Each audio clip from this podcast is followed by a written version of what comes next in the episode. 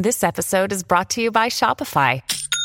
Forget the frustration of picking commerce platforms when you switch your business to Shopify, the global commerce platform that supercharges your selling wherever you sell. With Shopify, you'll harness the same intuitive features, trusted apps, and powerful analytics used by the world's leading brands. Sign up today for your $1 per month trial period at shopify.com slash tech, all lowercase. That's shopify.com slash tech.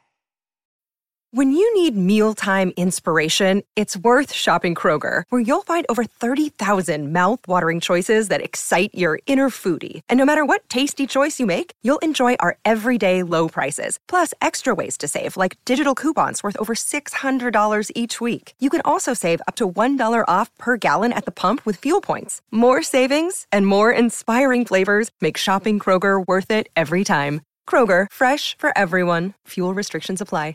O sea, en el momento en el que yo me di cuenta de que era dueño de mi futuro, literalmente como suena esa frase, soy dueño de lo que me pasa en mi vida, empezó todo a cambiar en el sentido de el vídeo en YouTube que decidí clicar, el podcast que decidí escuchar, el libro que decidí hacer, la hora de que me decidí despertar, el proyecto que me decidí a meterme. Bueno, muchas gracias por venir, porque ver a cabezas y no ver a números, ver a personas que nos miráis, que nos admiráis, es increíble, la verdad. Se aprende haciendo. Entonces yo les diría que pongan la, la- la primera ficha de póker en la mesa, porque veo un montón de personas que ven la partida pasar. suscriptores, 200 suscriptores. Quiero tres clips verticales todos los días. Eso si no, ¿por qué quiero hacerlo? Aunque parece que no vienen, acaban viniendo. Un año subiendo vídeos.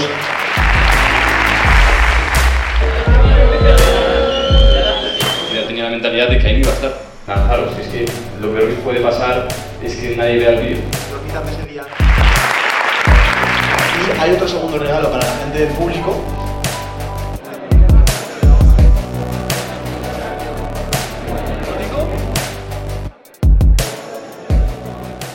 Sí, lo que acabáis de ver es totalmente verdad. Hicimos un evento presencial, más de 120 personas, y bueno, lo cierto es que lo avisamos con cuánto tiempo, dos semanas. De hecho, que sí, que sí, queríamos haberos avisado con tiempo a vosotros para que podáis haberos apuntado, pero cuando lo hicimos ya estaba todo agotado. Así que bueno, lo único que espera es que estés atento para el próximo. Te dejamos en el primer link de la descripción la lista de correo donde simplemente te apuntas para no perderte ninguna novedad y cuando lo saquemos lo sacaremos con antelación para esa gente de forma exclusiva.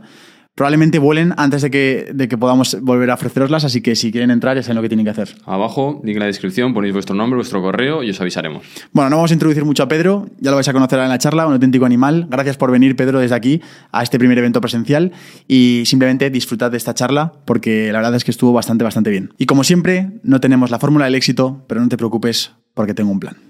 Bueno, Pedro, bienvenido a Tengo un Plan. Eh, primera pregunta, ¿qué tenemos que saber de tu pasado para entender a la persona que tenemos aquí? Uf, qué buena, ¿eh? Qué fuerte.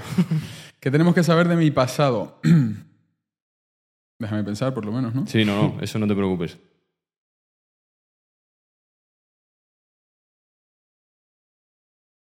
A ver, siempre he sido una persona que ha tratado de tener algo que escalar. Eso es lo primero. O sea, normalmente creo que todo el mundo concibe el estado en el que se encuentran como, o sea, que, que- tratan de llegar a la cima. Siempre todo el mundo está tratando de escalar para llegar a la cima. Pero lo que pasa es que cuando llegas a una cima, la única opción que te queda es bajar. No puedes hacer nada más. Entonces, eh, el éxito como tal, como se percibe normalmente, no es llegar a ninguna cima, el éxito es permanecer escalando por algo que, que te gusta, por algo que te mantiene motivado. Algo que, algo que me gustó mucho del podcast creo que era de Joan Pradell, que decía, el éxito es levantarse todos los días de la cama de un salto. Yo estoy muy de acuerdo con eso. Entonces, siempre eh, algo que he hecho bien, que considero que he hecho bien, es definir el éxito antes de perseguirlo. Siempre he tenido claro lo que era el éxito para mí. No es algo que lo defines con 14 años y te dedicas a buscarlo, ni mucho menos, sino que va mm, pivotando tu concepto de éxito y vas persiguiendo cosas diferentes, pero veo muchas personas que están perdidas en la vida precisamente por eso, porque la sociedad, su entorno, su círculo, su familia les dice, oye, el éxito es esto de aquí. Es una corbata apretada, es un rascacielos de cristal y ventanas con bordes de, aluminio, es un, un coche deportivo verde pistacho. Entonces se pasan toda la vida dejando mucho sobre la mesa por conseguir lo que les han dicho que es el éxito, pero nunca se pararon a definir qué es el éxito. Y el éxito no, no es nada, o sea, el éxito depende de, de cada persona. Yo, a mí me gusta mucho una definición que es el éxito es la paz mental de saber que lo intentaste con todas tus fuerzas. Me gusta. Entonces, eso es algo que me ha llevado hasta, hasta donde estoy a día de hoy. ¿Para ti esa es la definición? Sí, es con la que más me identifico ahora mismo. No siempre lo ha sido. No siempre lo ha sido. En otros momentos de mi vida, pues el éxito era construir un ecosistema eh, que me permitiera tener libertad de movimiento, que me diera mi libertad financiera, porque yo estaba aquí en Madrid, toda mi familia y amigos en Tenerife, nunca me podía ir a Tenerife, y ese era el éxito para, para mí en ese momento, pero lo he ido, ha ido iterando durante el tiempo. Ahora mismo, eh, ¿qué proyecto es el que más te apasiona, en el que estés metido? ¿A qué dedicas tu tiempo ahora mismo? ¿Qué es lo que te quita la energía cada día? Para que la gente pueda entender en qué estás metido ahora mismo. Ahora mismo, a ver, ha cambiado todo mucho últimamente. Yo venía del mundo de, negocio físico, empiezo el podcast como hobby, que mucha gente me ha dicho, no, baja la competencia. Digo, yo, creo que somos totalmente aliados porque, aprovecho para decir, es que no, no pienso dar ni una ni una entrevista más a medios de comunicación convencionales, porque me parece que es que es normal que le ganemos no solo la batalla, sino la guerra, porque lo que hacen me parece ridículo, ¿no? Pero empiezo con, con el podcast como hobby, puramente, como, eh, como, como, una excusa para decir, hay ciertos perfiles de personas con los que yo probablemente nunca, en ninguna circunstancia de mi vida, hubiera acabado con, no sé, con Fanny, la de las gallinas, tomándome un café o hablando. Pero me parece interesante conocer las perspectivas de todo el mundo, aunque no estés de acuerdo. Y digo, empiezo como, como hobby, simplemente. Es verdad que soy una persona muy competitiva y digo, ya que empiezo un podcast, quiero, quiero que seamos el mejor podcast. Literalmente, voy a hacer todo lo posible por ser el mejor podcast, entonces diseño una estrategia. Y la estrategia veo que funciona. Veo que funciona, es como al final como un, un embudo, ahí entraríamos en cuestiones de marketing, pero digo, a ver, si, si ha funcionado con tanta facilidad, porque realmente yo no confiaba en el podcast, decía, sale un podcast mm, y una marca de sudaderas cada lunes, literalmente. No confiaba mucho, pero decía, aún, así como hobby.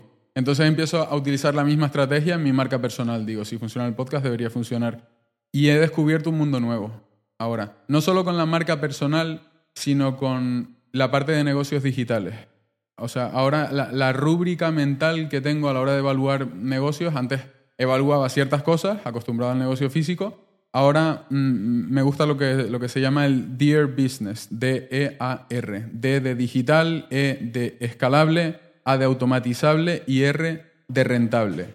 Entonces busco negocios que encajen en esta, en esta rúbrica y veo que teniendo una comunidad se tiene mucho poder, que el tener una comunidad te abre puertas, yo los conozco a ustedes gracias a tener marca personal, y, el networking también es muy importante. Entonces se me ha abierto un mundo nuevo y ahora estoy desarrollando un producto, o sea, un producto, un, un proyecto nuevo del que he hablado con los partners con los que estoy metidos para esto. No puedo contarlo, pero sí puedo contar el problema al que atacamos, digamos.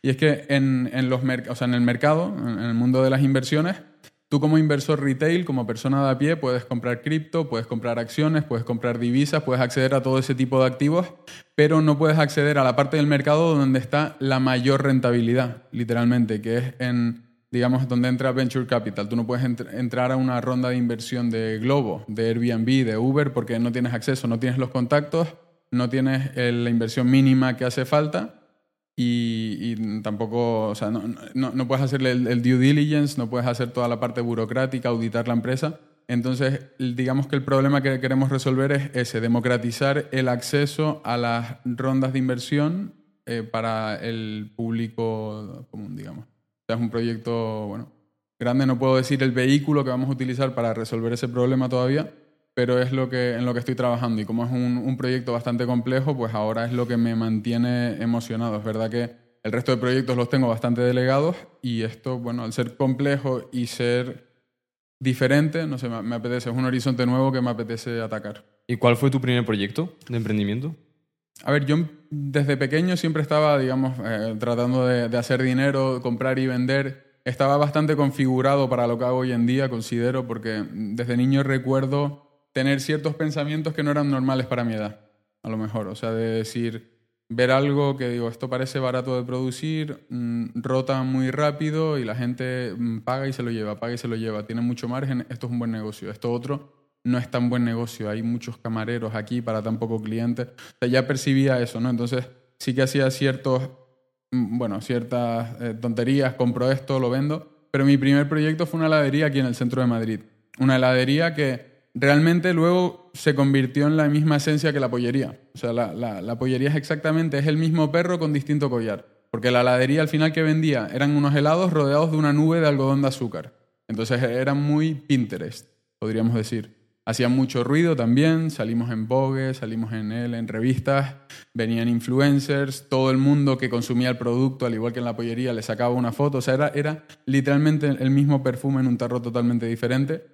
Y me quedé con esos aprendizajes, me quedé con la copla de decir, vale, este producto mmm, funciona porque se va viral, se va viral porque todo el mundo saca fotos, pero necesitaba, o sea, cuando se me ocurrió la pollería dije, esto es más sencillo, es más escalable, es más automatizable, es monoproducto o sea, yo veía que la gente llegaba a la heladería y decía, a ver, ¿qué sabor quiero? Me paraban la cola. ¿Y qué toppings? A ver, ¿y qué tipo de cono? ¿El decorado, el normal? Y, y me paraban todo. Y también quiero un café. Entonces, cuando se me ocurrió la pollería, dije, vale, esto es exactamente lo mismo, solo que da igual. O sea, entras y ya sabemos lo que quieres. Adiós, otra, otra, otra. ¿Cómo se te ocurre lo de la pollería?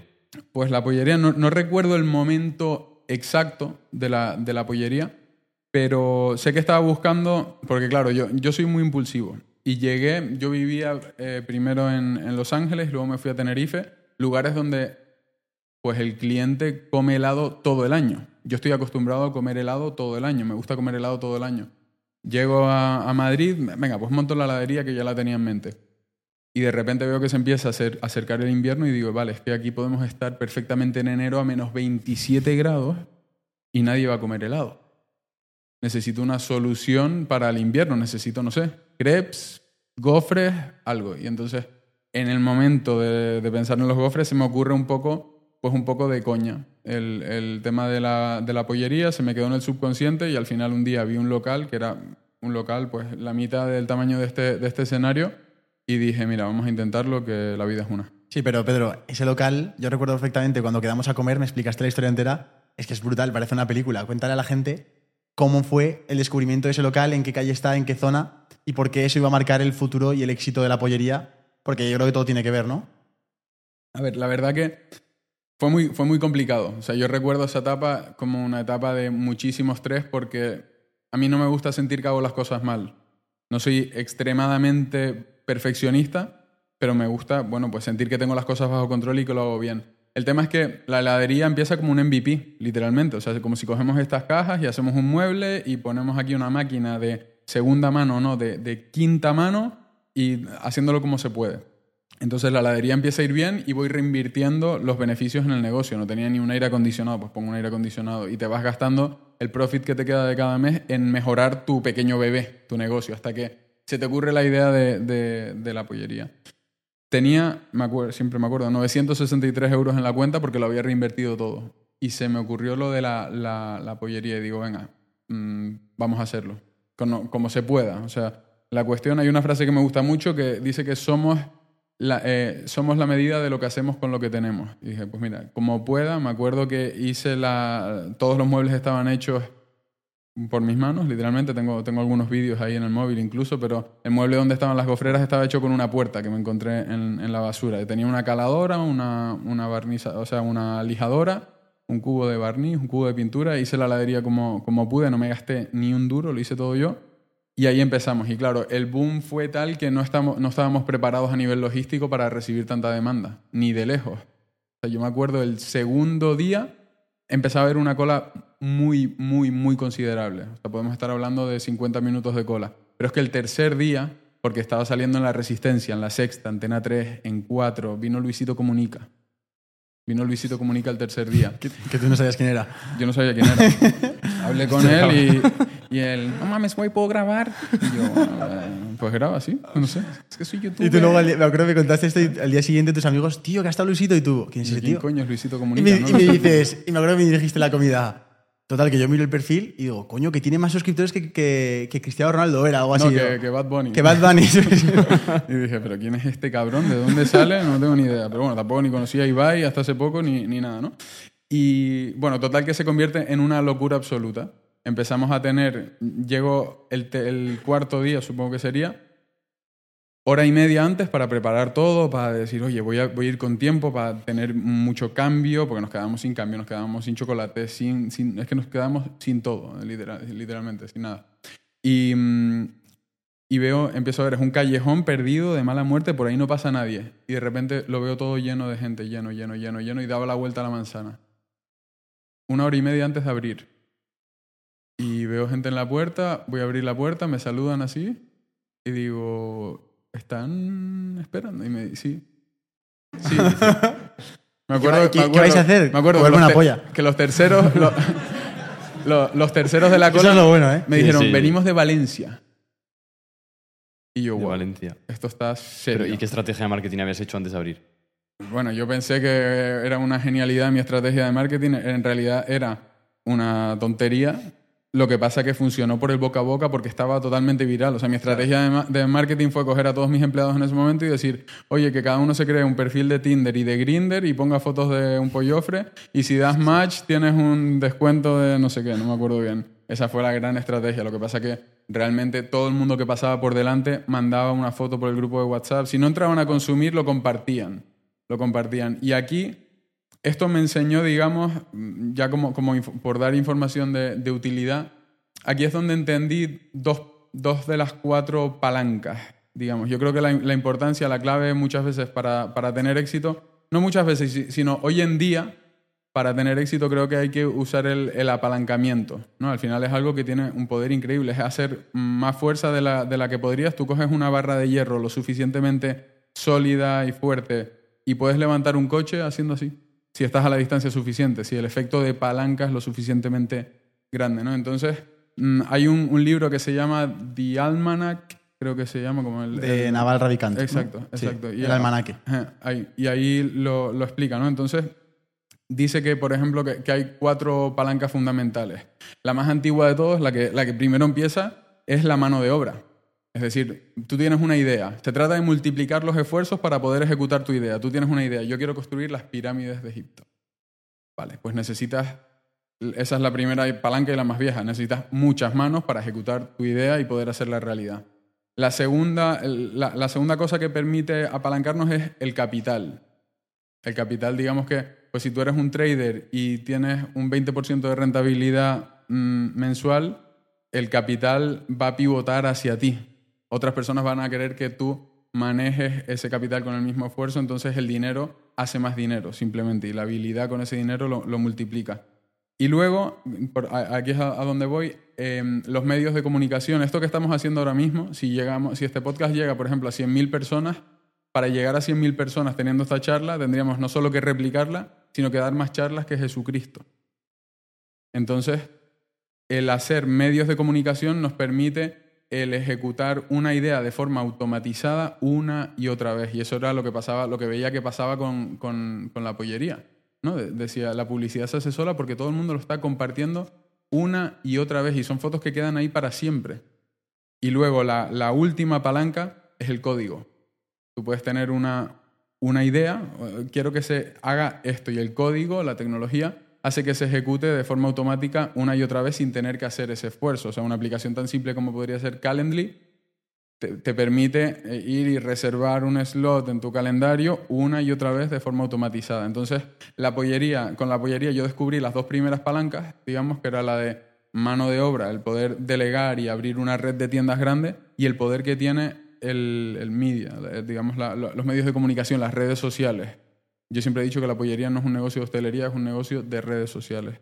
Y claro, y ahora, por eso digo que de cara a nuevos proyectos, lo que trato es de buscar también de acercarme lo máximo posible a las cuatro palancas. Y este nuevo proyecto, si lo vemos, tiene todo que ver con las redes sociales porque es mi, marca personal, tiene todo que ver con el capital porque es mundo de la inversión, tiene todo que ver con el código porque está en Internet, es un proyecto tecnológico y, y ya está, ¿no? Y mano de obra porque hay un equipo detrás de él que me que permite ejecutarlo todo, ¿no? Entonces, ¿Y la pollería ahora mismo en qué punto se encuentra? ¿Estás todos los días ahí encima o la tienes ya delegada? No, la, la pollería como... o sea, es, es curioso lo que me pasa con la, con la pollería porque para mí ahora mismo, digamos, dentro de mi ecosistema de proyectos y de negocios, no tiene tanto protagonismo. Digamos, lo que pasa que ha sido tan, tan famosa y tan viral que es por lo que tiende a preguntarme todo el mundo, más que por cualquier otro proyecto, inversión. Bueno, ahora con el podcast es verdad que también estamos haciendo mucho ruido, pero la pollería es algo que está totalmente delegado. O sea, se parece, yo siempre digo que no existen los ingresos pasivos, pero para mí la pollería es lo más parecido que puede haber a un,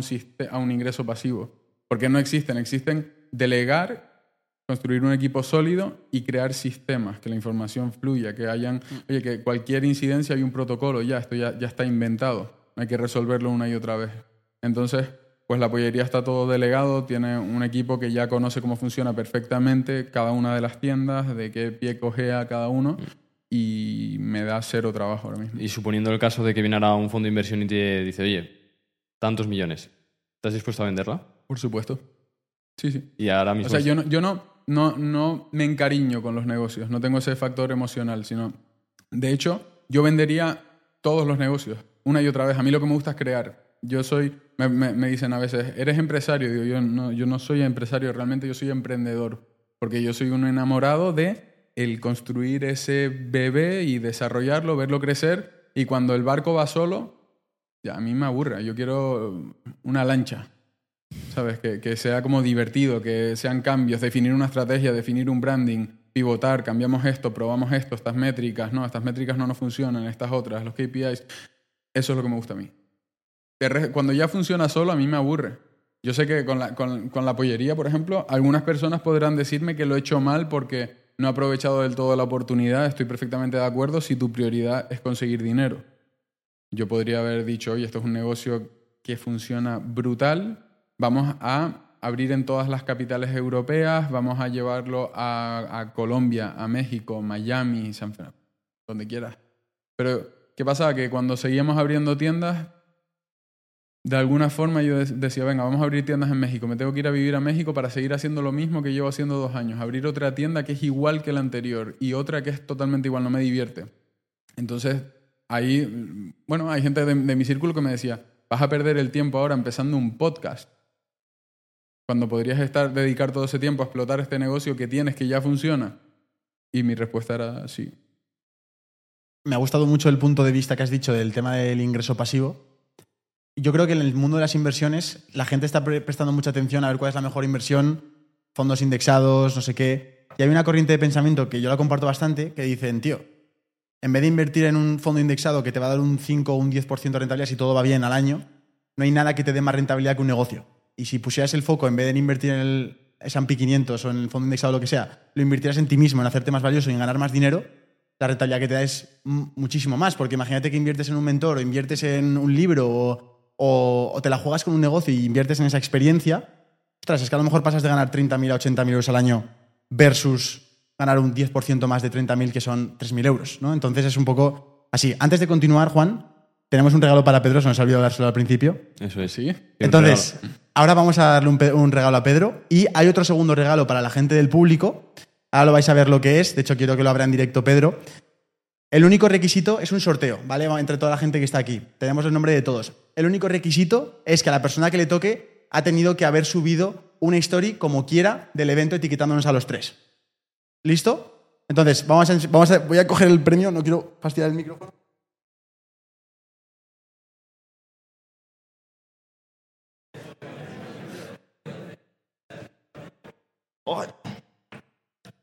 Vale, ahora que me vais a grabar y hacer fotos, aseguraros de que no salgo ni hablando y que se vea un bra- buen brazo, ¿vale?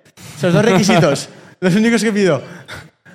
Vale, eh, toma Pedro, haz un unboxing. Este, este producto es de Mind Boots, es, o sea, es Minds Boot, es de nuestro colega Sergio, que es también del equipo de Tengo un Plan.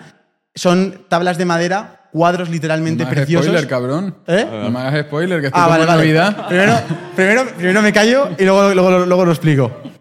A ver. Voy a romper. Chan, chan, chan, chan. Cada vez se parece más Tengo un Plan a Resistencia, ¿eh? Sí, lo de los, los regalos no lo habíamos hecho en la vida. Menos mal que tenemos a Hulk. Vamos a ver. Espero que te guste, tío. Es con... Lo han hecho ellos con mucho cariño. Esto es, es como el que tienen en, en Zaragoza. ¿puede ser? Ah, No no, te puedo vamos a hacer hacer spoiler. spoiler. Nada. Hombre, no, no pone Tengo un Plan. Oye, qué bueno, ¿eh? A ver si te mola. Me flipa. ¿De quién es la empresa? Ah, te lo digo. ¿Está ahí Sergio? Aquí está. Ah, te lo enseño. Este es Un aplauso, por favor.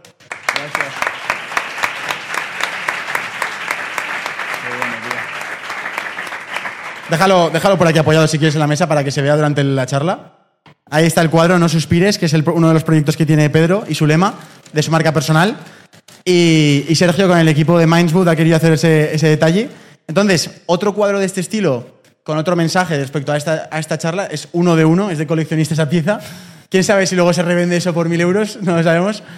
Lo- os lo sortearemos entre la gente, después, al final del evento, entre la gente que haya subido una historia, ¿vale? Así que, dicho esto, podemos continuar, Juan. Podemos continuar. Gracias, eh, chicos. Nada, tío. Nada, hombre. Eh, a mí lo que me está sorprendiendo es, joder, lo normal ahora con la edad que tenemos nosotros es que empiecen a emprender de manera online, ya sea pues con asesorías, con e-commerce, con lo que sea. Tú ahora que has visto las dos facetas, si tuvieras que volver a empezar, ¿por dónde empezarías? Sabiendo lo que sé hoy en día, Sabiendo lo que sabes. digital. ¿Por qué? Sobre todo por mis circunstancias personales, porque me, mm, te da libertad de movimiento, que para mí es algo importante. El, el yo sentir ahora que la parte física la tengo totalmente delegada y que con la parte digital la puedo gestionar desde cualquier parte del mundo, esa libertad, o sea, lo que haces tú, por ejemplo, de irte un mes a Japón, de repente, eso es muy valioso. Eso no se paga con, con dinero, literalmente. Yo cuando empecé con la heladería, con la pollería, fueron años, varios años, dos o tres, de, literal, de que no poder moverte, no poder hacer nada. No tener verano, no tener navidades, no tener absolutamente nada. De estar detrás del mostrador y ya está. El camino, bueno, el camino del emprendedor, esto es una cosa que quiero dejar claro aquí en este podcast, sobre todo para la parte del vídeo, que lo van a ver mucha más gente. Tío, yo pienso que también somos culpables nosotros de que estamos dando una imagen de que el emprendimiento es la vía fácil. Y yo quiero decir y quiero dejar claro de que el emprendimiento es la vía difícil. Que la vía fácil y la vía que todo el mundo debería tomar como si fuera la más ideal es la de buscar ser un alto cargo de una empresa porque hay más seguridad, eh, seguramente en mejores condiciones, no tienes esa responsabilidad de que el negocio es tuyo. Y sin embargo, emprender, realmente la gente a la que está viendo la gente este podcast o la gente que entrevistamos en Tengo un Plan, es, es el 0,1% visible que sí que le ha ido bien. No se ve el... Tío, conocemos emprendedores en nuestro barrio que abren bares, están abiertos desde las 7 de la mañana hasta las 11 de la noche, todos los días no, no pueden cuidar de su salud, no pueden cuidar de su familia, tienen que dejar de lado muchísimas cosas por culpa del negocio. Es decir, realmente lo complicado o la mala decisión o la locura de decir, tío, ¿qué, qué haces? Es emprender cuando realmente se está romantizando. Entonces, no pasa nada. Yo quiero lanzar el mensaje de que no pasa nada. Si decides no emprender, es lógico pensar así. Y también quiero lanzar el debate para los dos. Y es, eh, emprendedor, ¿se nace o se hace? ¿Todo el mundo debería ser emprendedor? ¿Hay una posibilidad de que una persona haya nacido más predestinada a emprender que otra? ¿Qué, qué pensáis ante eso? Yo pienso que algo de lo que tú tienes dentro sí que nace porque, claro, yo me he comparado todo el rato conmigo mismo, intento analizarme, ¿sabes? Y ya desde pequeño yo estaba haciendo el, el gitano comprando un móvil, vendiéndoselo al trabajador de mi tío, eh, comprando una moto, cambiándola por una bicicleta. Hacía mil cosas de esas que ahí no te das cuenta que es emprendimiento, pero luego al fin y al cabo es intercambiar dinero y querer ganar pasta porque, porque te llama la atención. Pero hostia, yo he visto gente que se ha conseguido desarrollar mogollón. Gente que igual no es tan bueno de primeras, pero es muy organizado, sabe estructurar un plan, sabe siendo... Es que no hace falta ser un mega empresario. Hay consultores que están ganando 15.000 al mes, que es un pastizal. Tú los conoces y no veas que... se- no se les ve que sean súper genios. Son personas normales. Pero no han tardado, no han tardado un mes. No, no. Es que ese ese es el problema de, de lo que estabas hablando de romantizarlo. De que vemos coches, vemos... A mí los coches me encantan, no tengo problema con la gente que enseña los coches, pero vemos vidas de lujo. Y claro, la persona de primeras ve eso. No ve la factura que hay detrás. De decir, hostia, yo es que he visto a ese tío que está todo el día con el móvil, que tiene problemas con la familia, que no digo que todos tengan problemas con la familia, pero han pagado una factura para llegar hasta ahí. Vale, Respondiendo a la, a la primera pregunta, yo creo, opinión personal, que no se nace prácticamente nada. Puedes tener mayores capacidades de entrada, de nacimiento, eso es posible, que estés predestinado a tener un mayor cociente intelectual, una mayor inteligencia matemática, espacial o lo que sea, pero creo que la mayoría de cosas tenemos el poder de construirlas y no, no nacemos así. O sea, una persona que es introvertida, probablemente si pudiéramos rebobinar el tiempo, volver a cuando tenía tres meses y entregarlo como un bebé a la familia de Will Smith, esa persona no sería introvertida probablemente. Entonces creo que, bueno, eh, depende mucho, tampoco, tampoco quiere decir que porque dos personas se críen en un entorno similar, en la misma familia, o incluso hermanos gemelos, deban tener la, o sea, vayan a moldear su mente de la misma forma, porque creo que al final todos cuando estamos creciendo tomamos mm, ciertas figuras de referencia que tienen un impacto grande.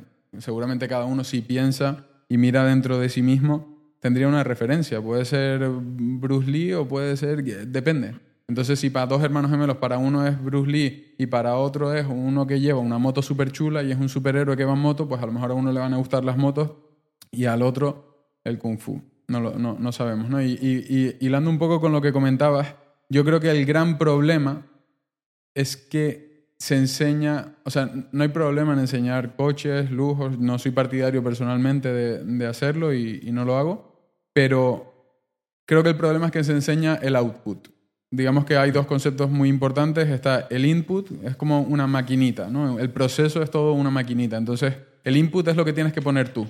Y el output es lo que consigues si todo sale bien. Porque a veces no sale bien, también es la, es la realidad. El output es el viaje a Maldivas, es el Lamborghini amarillo, todo. las botellas de Moet y el, el Rolex. Pero el input es pues, la preocupación, el estrés, el reventarse la cabeza buscando formas creativas de optimizar, de mejorar tu negocio. Y eso es lo que no se enseña, pero no por nada, sino porque no vende tanto. Digamos, hoy en día yo creo que incluso podría vender porque la otra parte está saturada, pero mm, al final la mayor parte de compras y de transacciones que se hacen en el mercado son totalmente emocionales, prácticamente. Entonces, al final, pues si quieres vender una formación, lo fácil es enseñar el cochazo, el lifestyle, te lo enseño todo automatizado en 15 minutos sin hacer nada y desde tu casa. Yo, de hecho, eh, lo estaba hablando en, en la comida con, con, Marcos, que creo que ahora va a transicionar a que se va a empezar a vender más haciéndote el humilde, haciéndote el honesto y tirando siendo un poco pesimista.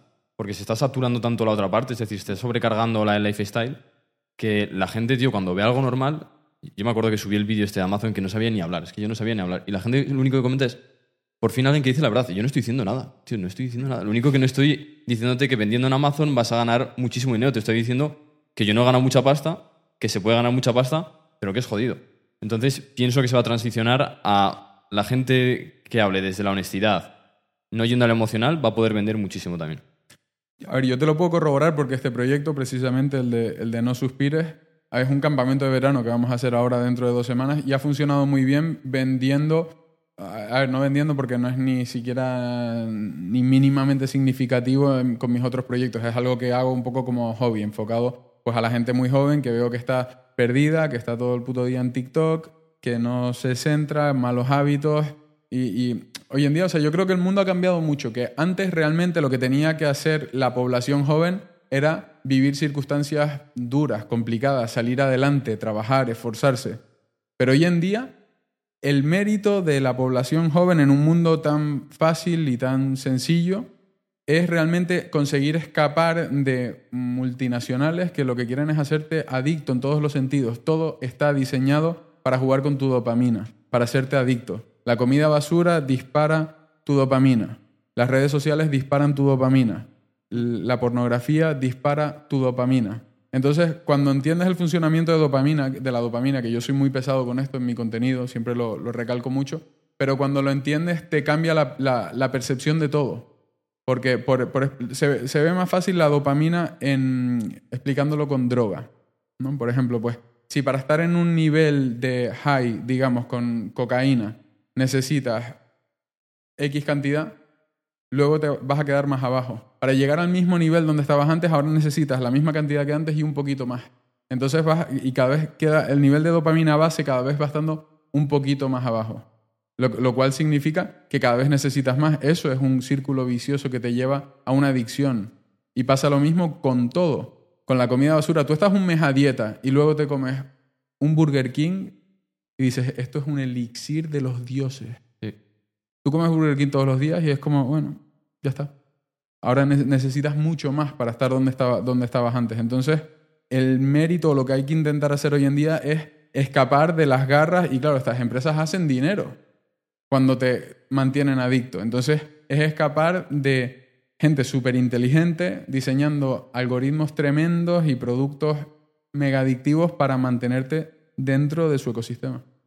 Em, Pedro, cuando hablas de la sociedad actual, quiero profundizar en este tema y quiero abrir este, este tema para que se hagan las siguientes preguntas, en el sentido de que estamos en una burbuja ahora mismo, esta sala es una burbuja, la gente que estamos aquí, nos pensamos que todo el mundo piensa igual que nosotros, y lo cierto es que no. Lo cierto es que le preguntas a cualquier persona lo que es Lean Startup, na- nadie sabe lo que es. Lo cierto es que le preguntas cómo emprendería un negocio, no saben ni por dónde empezar. Pero está claro que hay una realidad.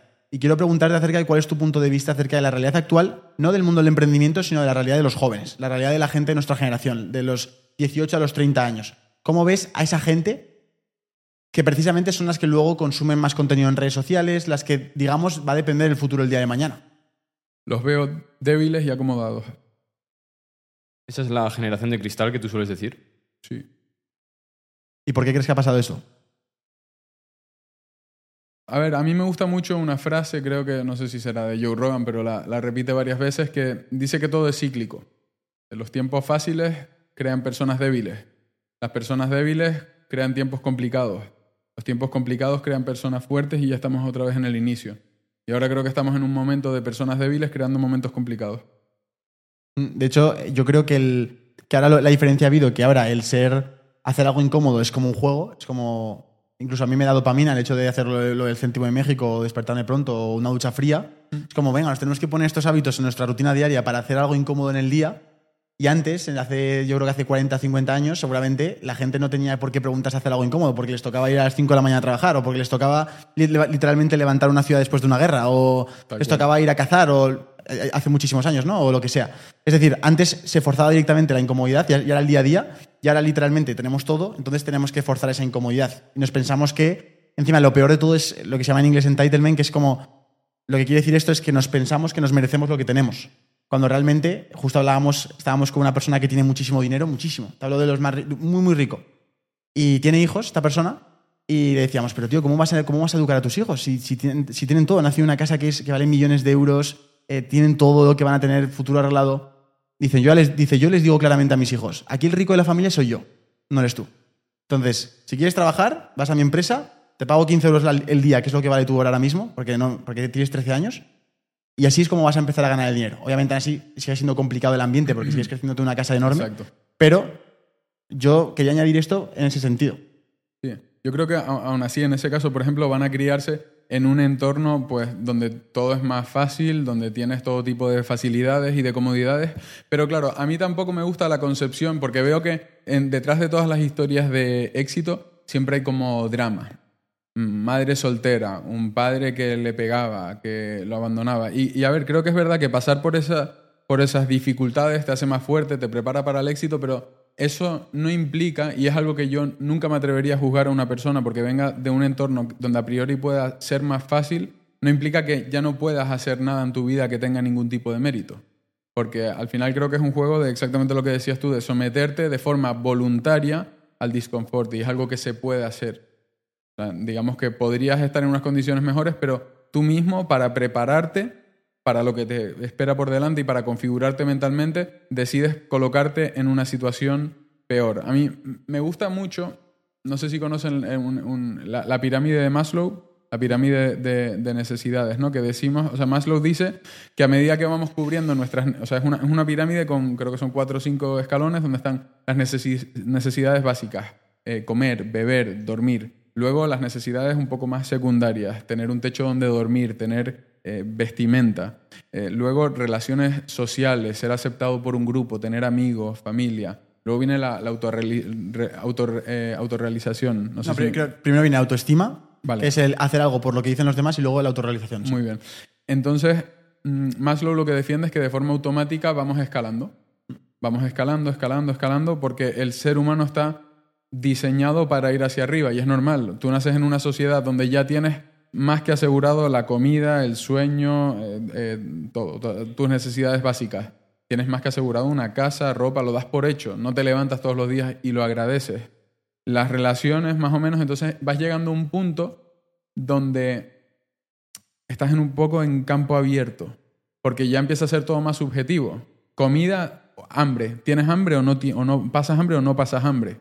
Pero cuando ya llegas a la autorrealización, por ejemplo, yo digo, si yo les preguntara a ustedes, en teoría, ¿quién se suicida? El que está jodido, ¿no?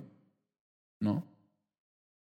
Si no se suicidarían en África, donde no tienen ni siquiera para darle de comer a, sus hijos, que tienen que salir, que le están dando agua que no se puede ni ver, que se le están muriendo los niños en las manos. Esa es la gente que se suicidaría, si se suicidara el que está jodido. pero se suicidan más en países con una renta per cápita mil veces mayor que en África. ¿Por qué? Porque muchas veces ya están en esa autorrealización y entonces ahora eh, lo tengo todo tan cubierto que me empiezo a preocupar y me acabo deprimiendo porque mi perro no me habla.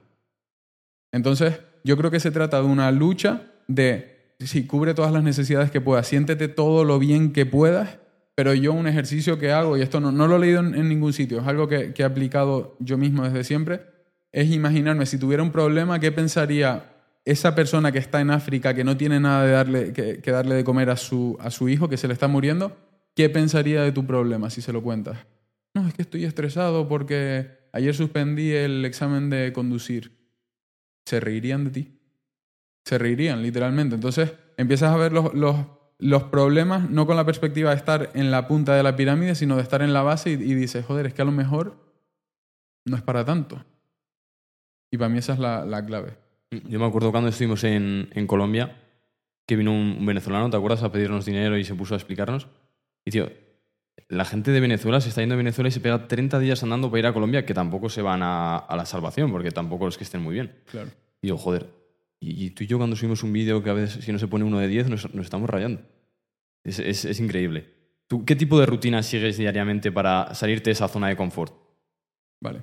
Yo, a ver, sigo una rutina muy, muy productiva, soy muy fan de los hábitos, pero tampoco me gustaría que quede, o que se quede la- las personas que estén escuchando esto con la idea de que mm, con los hábitos o con una buena rutina consigues el éxito automáticamente, que es un poco lo que se vende en todo este mundillo de desarrollo personal.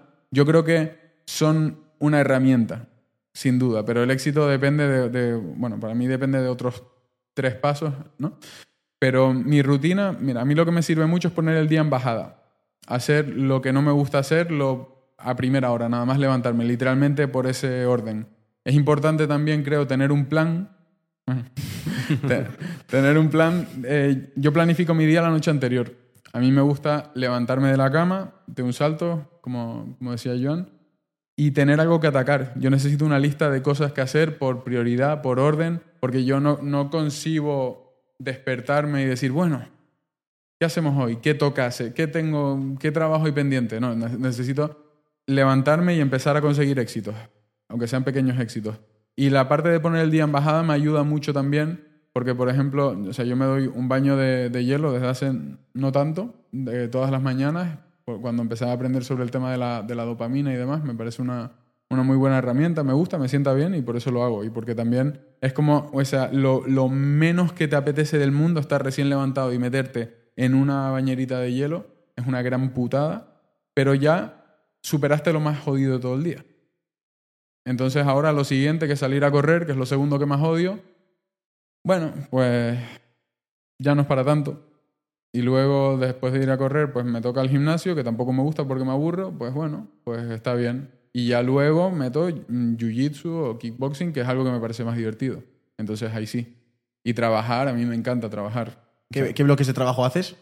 Hago dos bloques, o sea, no es que haga todo este deporte todos los días, intento hacer dos o tres sesiones de, de deporte al día. Entonces lo que sí hago es correr, primero que nada, meto un bloque de trabajo porque correr te activa, ya te, te, te pone en, en, en motion, o sea, te, te, te activa el cerebro, te despeja. Luego me pongo a trabajar, trabajo eh, tres, cuatro horitas y hago un segundo bloque de ejercicio. Y ahí luego, pues a lo mejor rompo el ayuno y sigo trabajando por la tarde hasta que me apetezca. O sea, a veces no trabajo más en toda la tarde, a veces me tiro trabajando hasta por la noche, depende. Lo que sí que me ha sorprendido es la relación que tienes con las redes sociales. No conocías a Luisito Comunica, a Ibai dices que tampoco. El, el móvil ni lo tocas. A ver, yo como consumidor de redes sociales soy malísimo, malísimo. An- antes mucho peor, antes estaba en por y para los negocios, ahora desde que empecé marca personal es que no me gusta, no me gusta pasar tiempo en redes sociales. A Ibai lo conozco, pero yo no sé por qué conozco a Ibai. ¿Por qué lo debería conocer yo? No he jugado, no, no- no he entrado en Twitch en mi vida, no he jugado un videojuego en mi vida. Digo, al final, digo, tiene mérito el cabrón. Bueno, por lo de las veladas. Pero antes de las veladas ya lo conocía y decía, joder, eso es que la estás pegando muy fuerte para que yo te conozca que estoy totalmente ajeno a todo este mundillo. Pero, y esa mentalidad militar, ¿cómo? Joder, es que me sorprende, porque tú cuántos años tienes? Eh, metabólicamente me quedé en los 22, para siempre. Para Ya, siempre. La, la mentalidad militar te la ha implantado tu padre, ¿cómo, cómo ha sido eso? No, ha sido algo de, de que he tratado de buscar yo, siempre. O sea, a ver, tampoco... si- bueno, ¿la definirías como militar? No sé. O sea, En la generación que estamos ahora, sí, disciplinada, eso es. Ya, sí. A ver, considero que me hace bien hacerlo como lo hago, por supuesto, y quiero que quede claro aquí, también fallo como todo, todo el mundo. O sea, todo el mundo falla. Todo el mundo falla, por mucho que se venda lo, lo Ya dos no contrario. falla. ¿Mm? Ya dos no falla. El Ya otro, no día, falla. el otro día subí un post ya dos y puso probabilidad de que caiga un meteorito. X. Probabilidad de que ya dos falle un día. Ninguna. Era más probable de que caiga un meteorito. Oye, pues lo, lo dejo acá. El otro día me, etiqueta- me etiquetaron en una historia. Creo que están intentando como organizar una velada de emprendedores y me proponían contrallados. ¿Sí o no? Oye, cuidado, ¿eh? cuidado. Tío, porque hay una... Quiero, quiero A ver, destacar... si, si Yados no fallara, por ejemplo, es un buen ejemplo, tendría un 3% de grasa corporal. Claro. Sí, sí, sí. Todo el mundo falla. Total, total. O sea, está claro. O sea, y es, y yo creo que es el ratio de veces que ganas versus veces, veces que lo haces mal, veces, veces que fallas. Si son más veces las que haces bien que las que haces mal, acabas ganando la partida en el medio plazo. Eso es lo bueno. Hay una cosa que me gusta mucho destacar de ti y que no, y que no vemos tanto en el emprendimiento y es la conciencia de salud. Pienso que cualquier proyecto de desarrollo personal tiene que empezar por, por el cuerpo y por el físico. Y pienso que, al igual que un emprendedor le preocupa mucho cuánto gana al mes, le debe preocupar incluso el doble cómo está su estado de salud. Es decir, tío, estás con sobrepeso, estás con falta de peso, cuántas veces entrenas, haces ejercicio cardiovascular. O sea, la gente siempre me ha dicho, me ha preguntado, tío, pero ¿cómo tienes tiempo para entrenar tanto? Y yo, joder, es que no es que tenga tiempo, es que lo principal primero es entrenar y luego, si tengo tiempo, pues creceré mis proyectos hasta donde me deje el tiempo que me quede libre, ¿no? Claro. ¿Tú qué opinión tienes y qué mensaje tienes para lanzar a la gente respecto al deporte? A ver, yo creo que, que sin duda es bueno, es una muy buena herramienta y sobre todo muy buen complemento. Creo, a ver, yo considero que todo funciona de alguna manera como o bien estás en una espiral o un círculo vicioso positivo o negativo. Por lo, por lo mismo que, el tema de la dopamina, igual que lo expliqué antes, a, al- a la parte adictiva y negativa, funciona también a sentirte mejor. Entonces, todo son círculos positivos o negativos. Si tú entrenas, te sientes satisfecho, te sientes motivado, sientes que ya te lo quitaste de encima y ahora, bueno, pues me pongo a trabajar tranquilo. Cuando acabas de trabajar, te sientes bien, trabajaste, hoy he conseguido hacer cosas, he tachado las pequeñas mm, mini misiones que quería atacar hoy. Te sientes bien, luego vas a dar con tu pareja para comer con ella, estás más simpático, por lo tanto tu relación va a funcionar mejor. Te llama tu madre, le coges el teléfono de mejor humor. Tú te sientes bien porque estás tratando bien a los demás. Y somos lo que proyectamos, literalmente. Yo cuando veo el hate en redes sociales, que me dan muchísimo hate por la cara muchas veces, digo, son personas que solo están proyectando su malestar. No lo tengo ni en cuenta, o sea, me, me da pena. Entonces, en el momento que tú vas haciendo las cosas bien, es más, estás más simpático, por lo tanto, la gente te trata mejor, coges un enfoque más optimista. Esto podemos incluso vincular con la ley de atracción. O sea, si tú ves las cosas eh, en verde y ves que todo va a salir bien, estás con un enfoque optimista, probablemente estás comprando papeletas para que todo te salga bien. Luego hay circunstancias y existe la mala suerte o no, pero y no, y no se sabe, es todo impredecible. Pero creo que es eso. Y negativo, pues es lo mismo. Si tú de repente, pues a lo mejor no entrenas porque te puede la pereza, porque no consigues romper, eh, es al final romper ese círculo vicioso. De alguna forma te vas a sentir peor contigo mismo, vas a estar más irritable, vas a ser más propenso a discutir con tu pareja, a tratar mal a los demás, a que la gente te acabe dando la espalda, que acabes solo, a buscar esa, ese vacío que sientes a nivel personal en otros, en, en gratificación instantánea. Me siento mal, pues, pues me como un Five Guys porque me lo merezco y me quedo aquí viendo Netflix. Y, y- y te envuelves en una espiral negativa que no te lleva a ningún sitio bueno. Y Pedro, ¿qué has aprendido de tu experiencia con las artes marciales? Tú que eres una persona de los pocos que conozco que le gusta muchísimo. ¿Qué te ha enseñado las- el jiu-jitsu, el kickboxing, todo lo que haces? A ver, a mí, bueno, y es artes marciales y también el, el deporte en general, la, la disciplina, creo que, además creo que es muy útil, que está muy vinculado al emprendimiento, porque, por ejemplo, el gimnasio sirve perfectamente, cualquier arte, arte marcial. Primero, la humildad que te da y la paciencia y la disciplina, que es que mejoras un 0,1% todos los días. Una empresa también, ah, bueno, la pollería fue un poco de un día para otro, pero que de normal una empresa o una carrera profesional, más que una empresa, la vas trabajando día a día, poco a poco. A veces no ves resultados, pero muchas veces es, seguir empujando un podcast, cualquier proyecto. Me gusta mucho la, la tablita que tienen en el podcast, que dice esto no tenía ningún sentido y de repente, pero claro, tienes que empujar todo ese espacio que parece que no tiene sentido y eso es, es disciplina. Luego te enseña también humildad. Siempre va a haber alguien que te puede pisar el cuello, da igual lo bueno que seas y yo no soy ni, ni mucho menos bueno. Pero siempre va a haber alguien, hasta los más duros, hay uno más duro por encima de ti. Entonces eso te enseña humildad y te enseña a saber, te enseña a saber ganar, te enseña a saber perder. O sea, rara vez en un gimnasio de artes marciales alguien finaliza a otra persona en jiu-jitsu, no lo vas a ver chuleando y riendo de él, eso es saber ganar. Y también saber perder es que, pues, que te finalicen a ti, que te quedes medio groggy y saber levantarte y pelear contra el siguiente que venga. Y creo que eso es la vida al final. ¿Sueles meditar? No, ¿Y lo has probado? no lo, no lo entiendo, no me lo... O sea, el cuerpo no me lo pide, la verdad. No, no, o sea, siento que no lo necesito. A ver, es que me pongo a meditar y ¿qué coño hago? O sea, digo, eh, es que me quedo ahí con los ojos cerrados y así. Y digo... Mejor, mejor pegarte dos días, ¿no? No, a ver, es que me pondría a pensar. O sea, estaría así y estaría, hostia, ¿y a quién podemos traer al podcast? Entonces, no, no sé. A ver, que, que lo respeto perfectamente y conozco personas de mi círculo que meditan y me parece de puta madre, pero digo, es que no sé meditar. A lo mejor es que no sé. Oye, tío, antes has comentado que el éxito se divide en tres partes. Sí. ¿Cómo se lo puedes explicar eso a la gente? El. Vale, no, no, no era el éxito como tal, era. mm, bueno, sí, el, el- el tener éxito, digamos. O sea, que no es una rutina lo que te lleva a tener éxito. Bueno, hablamos no de un éxito relativo, hablamos de- del super éxito, que al final es lo que persigue mucha gente.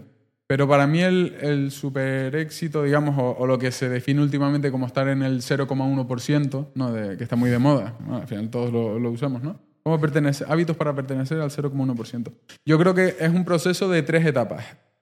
Primero, y no estamos hablando de- del nivel de éxito en el que estamos ninguno de los de aquí, ni, ni mucho menos, sino estamos hablando de un Elon Musk, de un Kobe Bryant, Michael Jordan, o sea, e- ese nivel de éxito, ¿no? Entonces, que eso para mí por lo menos es el 0,1%, el, el Hall of Fame que podemos tener en la cabeza. Para mí consta de, de tres pasos. El primer paso es tener una idea muy disruptiva, muy loca. O sea, el, el- para Michael Jordan, el Michael Jordan de 15, 16 años, el pensar, oye, Michael, podemos ser el mejor jugador de la historia de este deporte. Es una idea muy loca. Eh, que, que Bill Gates viera un ordenador por primera vez y dijera, esto dentro de 10 años va a estar en todas las oficinas y en todas las casas del planeta. En ese momento es una idea muy loca. Elon Musk, lo mismo. El segundo paso es tener razón, que es lo que se escapa. O sea, es tan fácil como que tengas razón. Y es cuestión de muchas cosas que muchas veces no dependen de ti. Había una plataforma exactamente igual que YouTube, antes de YouTube, como 6, 7 años antes, algo así, no sé cómo se llamaba, y fracasó. ¿Por qué? Porque no era el timing, no tuvo razón, porque todavía no era. Entonces, tienes que tener razón. A lo mejor, ¿cuántos chavales no habrán pensado, yo también puedo ser como Michael Jordan? Pues no tuviste razón. No tenías sus tendones, no tenías su habilidad, su inteligencia espacial, su disciplina, lo que sea, no tenías razón. Y el tercer paso es obsesionarse con ello. O sea, las personas de, que- de las que estamos hablando trabajan y han trabajado como nadie para construir lo que tienen. ¿Hasta qué punto piensas que mm, tú puedes tener resultados mm, aunque tengas un entorno de toda la vida, por ejemplo? La gente piensa que, que solo puedes tener resultados cuando te aíslas, cuando estás solo, cuando, digamos, tienes que cambiar tus antiguos amigos por unos nuevos. ¿Piensas que eso realmente es necesario? ¿Piensas que es, es una excusa que está poniendo la gente? ¿Piensas que realmente es algo que le viene bien a la gente? ¿Cuál es tu opinión acerca del entorno y los amigos y las influencias? Yo creo que existen entornos estimulantes, lógicamente, que estar en un buen círculo, pues al final te impulsa. El concepto de hermandad, de personas que están en un mismo mindset, los metes a todos juntos y al final es- eso es una, es una bomba, literalmente. Tampoco te garantiza nada, porque al final que tienes que tener una idea, tienes que tener razón, tienes que trabajarla, puedes hoy en día tenemos todas las facilidades. O sea, seguramente habrán personas que tienen una agencia de marketing desde, eh, no sé, desde un pueblo en Nepal y estarán facturando más que cualquiera que esté aquí. Online. El online nos da muchas oportunidades hoy en día. Entonces, obviamente, yo creo que no es 100% determinante, porque decir que es determinante sería limitar a las personas que digan, "Ah, pues, no era para mí. Porque es que mi círculo, ah, no, mi círculo son los amigos del barrio que están fumando en la plaza con un Red Bull. No, no era para mí, ¿ves? Lo sabía que no era para mí, los estás limitando. Entonces, obviamente, joder, pues tener un entorno donde tienes mentores, personas a las que preguntarles por feedback, personas que te impulsan, personas que... A mí, a mí algo que me gusta mucho de la, figura que estuvo tan de moda, ¿no? De Andrew Tate, era la relación que se veía con su hermano, de esa competitividad, esa hermandad, ese vivo picado e incentivado contigo. Y eso, eso, se quiera ver o no se quiera, eso es así. Nunca se entrena igual solo que cuando estás compitiendo. Es lo que me- yo hice una temporada de CrossFit. A mí el hecho de que me pusieran en una pizarra el tiempo que había hecho eh, el, el cabrón ese que vino por la mañana, digo, es que pues, si se hace falta vomito aquí, pero es que tengo que ir a por esas... eh, o sea, mi, mi, mi, mi cifra, mi tiempo, tiene que estar ahí arriba, sí o sí. Si yo entreno sin competir, eh, ahora cuando entreno en el gimnasio, pues es menos competitivo. Entonces yo creo que incentiva, na- nada es garantía de nada. De repente a lo mejor se te ocurre el próximo Tinder que vale 50 billones con B y bueno, pues... Y lo reventaste con el peor entorno del mundo porque tuviste una muy buena idea. Depende. Todo es muy circunstancial siempre, yo creo. Ahora que tenemos un montón de gente que bueno, o está emprendiendo, muchos seguro que hay aquí que ya tienen éxito, pero otros de ellos aún han empezado y están en esa fase de, de parálisis. ¿Qué le recomendarías para formarse? Porque todos te preguntarán, oye, Pedro, ¿qué libro me tengo que leer antes de empezar? ¿Qué le recomendarías lo primero? Para formarse y luego para ya dar el salto para que estén preparados. A ver, se aprende haciendo. Entonces yo les diría que pongan la, primera ficha de póker en la mesa, porque veo un montón de personas que ven la partida pasar y están mirando y mirando y mirando. Entonces lo primero que tienes que hacer es poner la primera ficha en la mesa, decir, oye, estoy dentro. Porque ahora te importa, ahora tienes algo que perder. Sa- ¿Sabes, ¿Sabes qué pasa cuando no pones la, la primera ficha en la mesa? Piensa en una partida de póker, tú no has entrado, no has apostado nada. Llega en algún momento, antes o después, porque la cara del otro, porque no te fías, por la última carta que salió, en algún momento vas a tener dudas sobre tus cartas. Puedes tener as, as y tienes dudas, en algún momento. Entonces, cuando, si no hay fichas en la mesa, cuando vienen las dudas, te vas de la partida. De hecho, eh, lo hablábamos en la comida antes y era precisamente esto. Las, las oportunidades vienen cuando te pones en movimiento. Claro. De hecho, la, la mayoría de gente que he conocido en el camino, aprendizajes que me he llevado, es en puertas que se han abierto a medida que he ido avanzando la piedra o he avanzado la pelota, porque al principio no te salen esas oportunidades. Y el orden, yo creo que está como tú dices, me ha parecido un muy buen ejemplo, es que tú entras a jugar a la partida, ya está. Claro. Ya tienes tu personaje que está dentro del videojuego y a partir de ahí tú decides si abandonarlo y dejar que se muera o ponerte a jugar y querer, y querer competir y todo esto. Eso sí me parece vital. Sí, y, y no me refiero a ir a pedir un préstamo para montar tu negocio, me, dije- me- me refiero a decir, oye, pon la ficha, pero ponla hoy. A mí cuando me lo preguntan, porque esto me lo preguntan mil veces, en, en eventos presenciales, conferencias, lo que sea, me lo preguntan mil veces y le digo, hoy, esta tarde vas a llegar a tu casa y vas a hacer una cosa por mí. Vas a poner una ficha sobre la mesa. Vas a, mira, me da igual, piensa un nombre, compra un dominio, crea las cuentas de Instagram, lo que sea, crea una cuenta de Gmail. Haz un borrador, un business model canvas de esto, haz, haz lo que pero haz algo. Ten algo que perder, porque si no haces nada y estás, ¿y cuál es el siguiente libro? Y espera, es que todavía no he acabado todos los vídeos de este youtuber y ahora voy a comprar otra formación y lo que sea. Al final mm, estás en una parálisis por análisis permanente y nunca vas a acabar saltando. Entonces llega un momento que te van a saltar las dudas y vas a soltar las cartas y vas a decir, me voy a lo seguro rápido. Entonces tienes que tener algo que perder, aunque sea algo gratis, tu tiempo. Y Pedro, em, creo que una cosa que hace aprender mucho a la gente son los momentos malos más que los buenos. En tu vida, ¿cuál recordarías o cuál crees que ha sido uno de los momentos peores de tu vida y qué aprendizaje sacaste de, esa experiencia? O peores momentos en los que peor lo has pasado.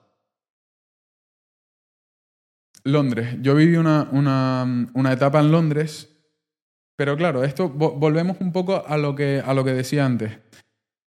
que yo me sometía de forma muy consciente a, a sufrimiento voluntario, de alguna forma. O sea, yo era perfectamente consciente con 17 años de decir, vale, estoy, estoy agilipollado. Entre comillas. O sea, de, de decir, yo era, era un chaval normal y corriente.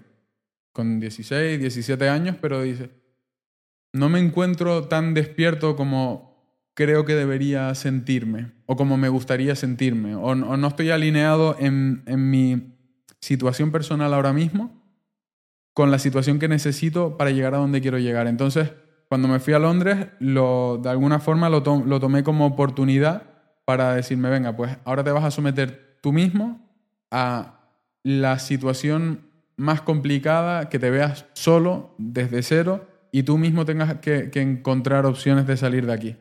Entonces, claro, rechazaba el, el, el, dinero, o sea, mis padres, obviamente, pues estás en Londres y te, y te, te ofrecen, ¿no? Te, te, dicen, oye, ¿quieres, eh, te ayudamos con algo? Entonces yo lo rechazaba por completo y decía, no, no, es que quiero buscarme la vida aquí como sea.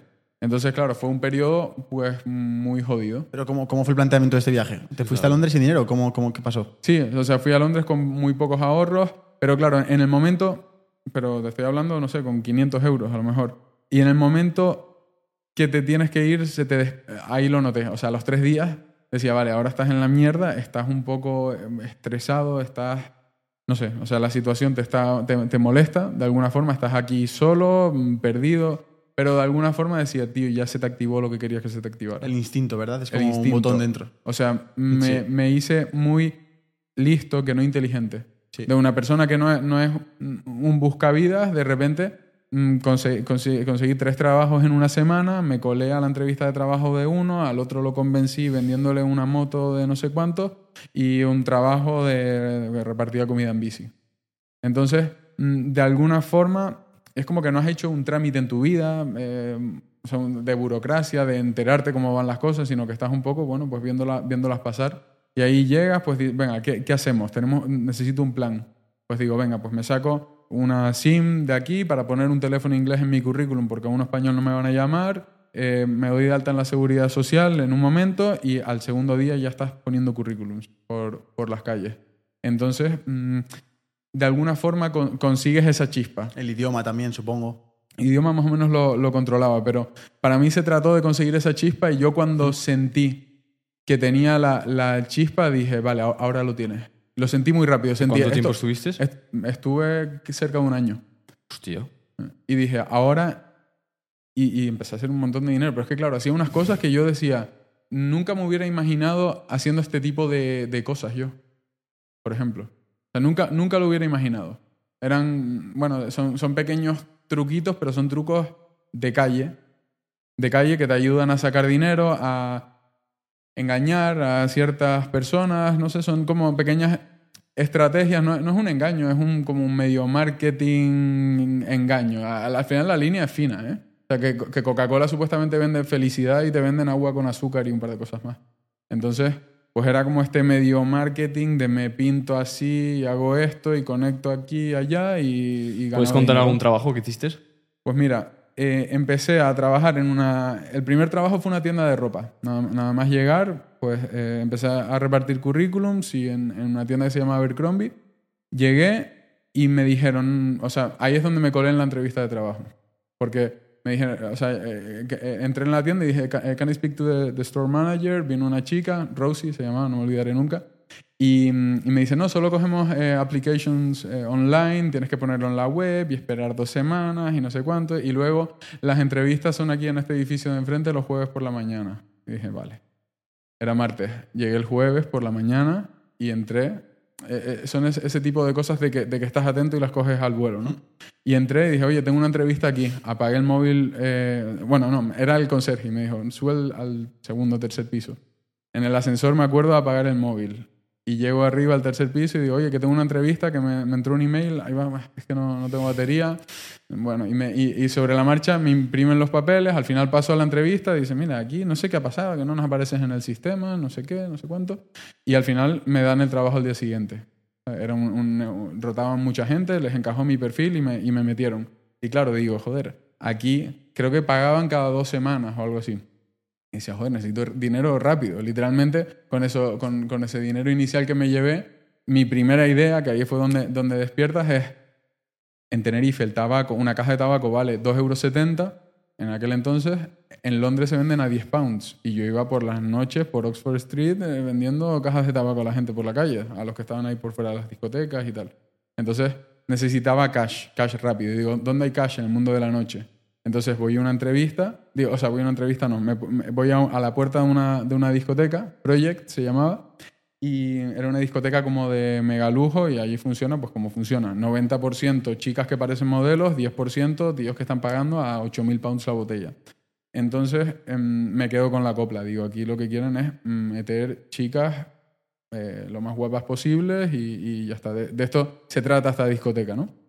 Entonces llego a la puerta y le digo a los, a los bouncers, a los, a los porteros de, a los porteros, le digo, oye, quiero hablar con el manager porque tengo una empresa de organización de eventos y he visto en Google que cierran los martes, creo que cerraban. No, los martes abrían los miércoles y quiero montar eventos aquí. ¿Puede salir el, el manager? Sale el manager y le digo, oye, mira, esto, estoy, estoy viviendo en una, me inventé, estoy viviendo en una residencia donde hay un montón de tal. Estoy en una clase en la universidad donde también hay un montón de gente y además estoy trabajando en esta tienda, en, en Abercrombie. Y le digo, te puedo traer aquí, te puedo conseguir un montón de gente del perfil que buscas para la discoteca. Y el tío William C. Williams se llamaba, un negro con una chaqueta de cuero y una cresta así hasta arriba, un tío cojonudo.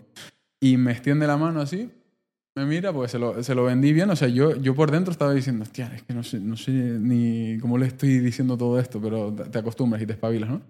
Y me extiende la mano así y me dice, 15 pounds por, por cada chica que traigas. Y ahí empiezo a mover por, por la noche. Y, y claro, ahí es donde está un poco moralmente, ¿no? No, pero bueno, digo, me creo perfiles de, de Tinder con fotos de un tío ahí espectacular y no sé qué, y empiezo a quedar con chicas dentro de la... Le decía, no, nos vemos en la discoteca, tomamos algo, entra por mi lista. Claro, empezaban a entrar chicas en busca y entraban por mi lista. Haciendo, haciendo marketing de De afiliación. vida real. desde Tinder, ¿eh?